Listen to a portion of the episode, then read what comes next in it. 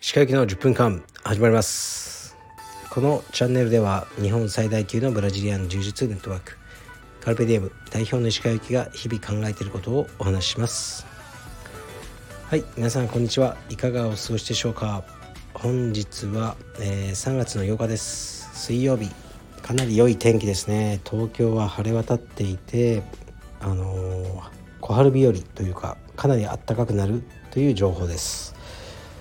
僕はジャケットを着ないであのスウェットだけで通勤今日はしました、えー、今日の朝も息子とトレーニングをしました。でまあ僕ら的にはすごく嬉しいことがありましたね。息子の倒立歩行の目標は道場の端から端までを歩く。ということだったんですけど最近急に伸びて今朝達成できました。はい非常に嬉しいです。嬉しそうじゃないあのねあの声のテンションかもしれませんけど本当はめちゃくちゃ嬉しいです。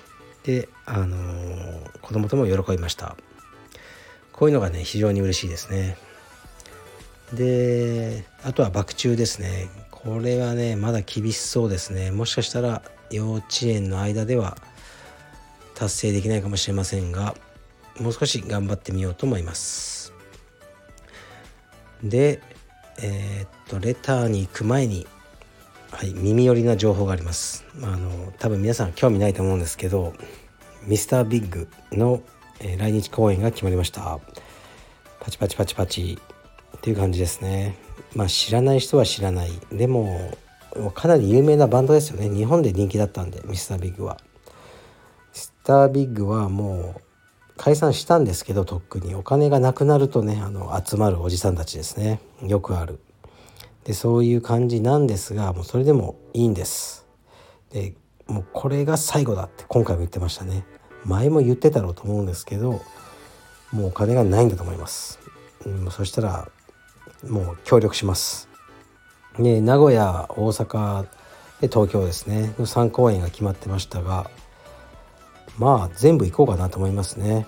でそうですねまあ普段はそういうことしないんですけど僕の持っているもう人脈やコネそんな大したことないんですけどというものがあるとしたらそれをもうフル活用して良い席をゲットできたらいいなと思ってます。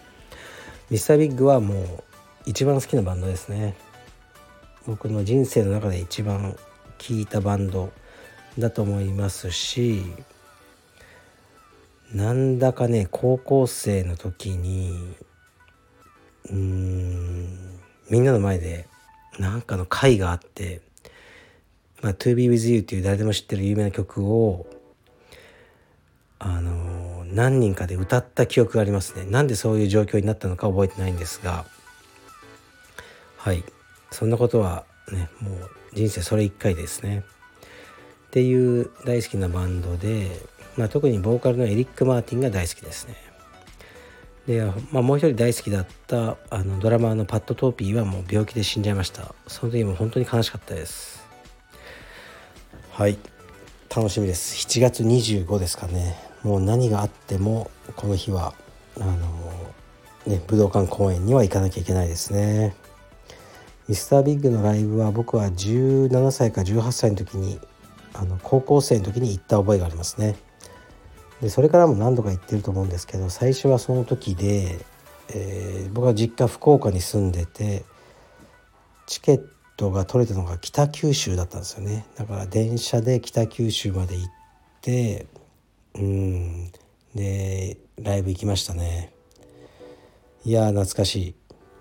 はい。というわけでなんかこういうのがあるとまた7月まで楽しみなんですよ。そういうのがねもう僕には必要なんです。なんか先に楽しいことがあってそれをこうねだんだん近づいてくる感覚であの生きてたいんですよね。このここに旅行に行くとかあるじゃないですか。そういうものがなくなってしまったらねもう本当なんか死にたくなっちゃうんですよね。はい、だから常に前に楽しみを置いておこうと思ってます。はい、ではレターいきます。レターレター。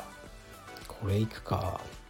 鹿さんこんにちは私には小学6年生の一人娘がいます周囲から親バカだとよく言われますが容姿も性格も良くて自慢の娘です護身術として変なやつに絡まれたらまともに相手にせず走って逃げること。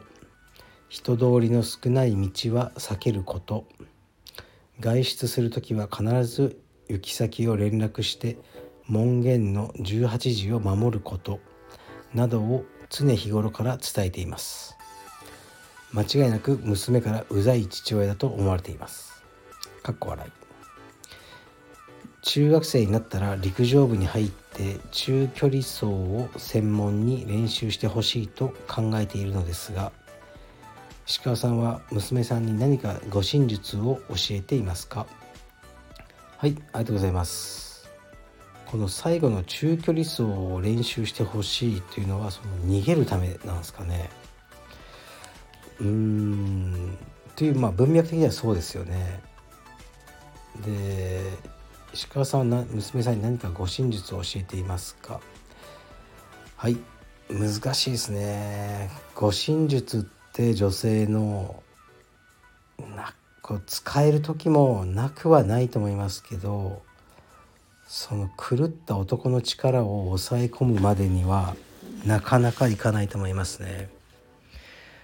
これは難しいです。だから護身術っていうものを教えてはないですね。身を守り方って例えば僕の護身術は僕夜出歩かないんですよ。で酒を飲まないですね。よく酒飲んで転んで足首折ったとかいう人結構いますよね周りで。あれってまあ本当にまあまあ愚かですよね。で襲われてもないのにてめえで転んで足首折ったりして。なかなか人に襲われて足首折るっていうよりも酒飲んで転んで怪我している方が多分多いでしょうね。だからお酒を飲まないっていうのがまあ護身術として僕はここ一つ完成されてるんですね。と僕は飲まないしこう飲んでるような人の近くにも行かないんですね。夜のその街とかは行かないですね。やっぱこうちょっとおかしい人が多いような場所にも行かないしだから護身術ってもっとこう総合的なものだと思うんですよね。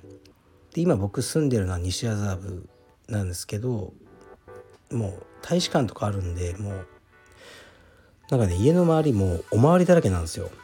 だからここでね犯罪を犯す人もなかなかいないだろう。って思ってたりまあそういう感じでこう護身術を、ね、自分と家族にこうやってると思いますけどこう単体のね技でこうやられたら手首をひねるとかそういうのはまあなかなかね使える人もいるんでしょうけど効率が悪いんじゃないかなと思いますねそこに労力を割くのは。と思ってますね。うん、だからこれ難しいですよ本当に今小学校とかで知らない人にね話しかけられたら逃げろとか、ね、こう挨拶もするなとか、まあ、そういう方向性になりつつあるんですけどその全ての人を疑うような子供になることをねなってうん。結局損するんじゃないなと思うんですね大人になって。全く挨拶とかできないとか他人と付き合うことができないというのはまあ確かに誰にもねその攻撃はされてないかもしれないですけどなんか大きなものを失うんじゃないかなと思ってるので、まあ、僕はうちの子供にはもう、まあ挨拶はしろ。知らない人でも、ね、あの挨拶されたら挨拶しろと。言ってますね。うんだからまあ話が少しずれたかもしれないですけどこうこうこう掴まれた時のこういう護身術っていうのは僕は教えてないですね。うんまあでもなるべく電車とかはもう確実に痴漢とかいるんでもう100%いるんで痴漢とかだからねうちの娘が高校になったら通学になると思うんですけどなるべく電車にこう乗らなくていい状況は作ってあげたいなと思いますねだってもう必ず確実に変態がいる場所ですからねあそこはそこに、まあ、通学という名のもとに送り込まなきゃいけないのはまあ、嫌なんでなんとか通学を電車通学をしないでいい状況っていうのを作れないかと思ってますね。まあ、一つできるのは僕が車で毎日送るとかまあでもねちょっとしんどいですよね。とかなんだろう。うん自転車とかね、まあ、分かんないですけどね。ちょっとね考えてます。はい。うんそうっすね。走って逃げるもね結構ね変態は足が速いんですよ。うんやっぱリミッター切れてるんでね変態の足は速い。と思いますね。はい。だからちょっと分かんないです。まあ安全な地域に住むっていうのがまあ一つはいいでしょうね。うん。あのそれはこうあると思います。やはりねまあここれはねうんなんかあもう言うのやめるか、うん、なんか、そう地域をねあの特定してなんか言うのはちょっとね良くないですけど危ない危ないというかねこうあまりにもね家賃が安いようなとこに住んでるとどうしてもね犯罪に巻き込まれる可能性は増えると思うので僕はその辺は頑張ります。はい。じゃあ失礼します。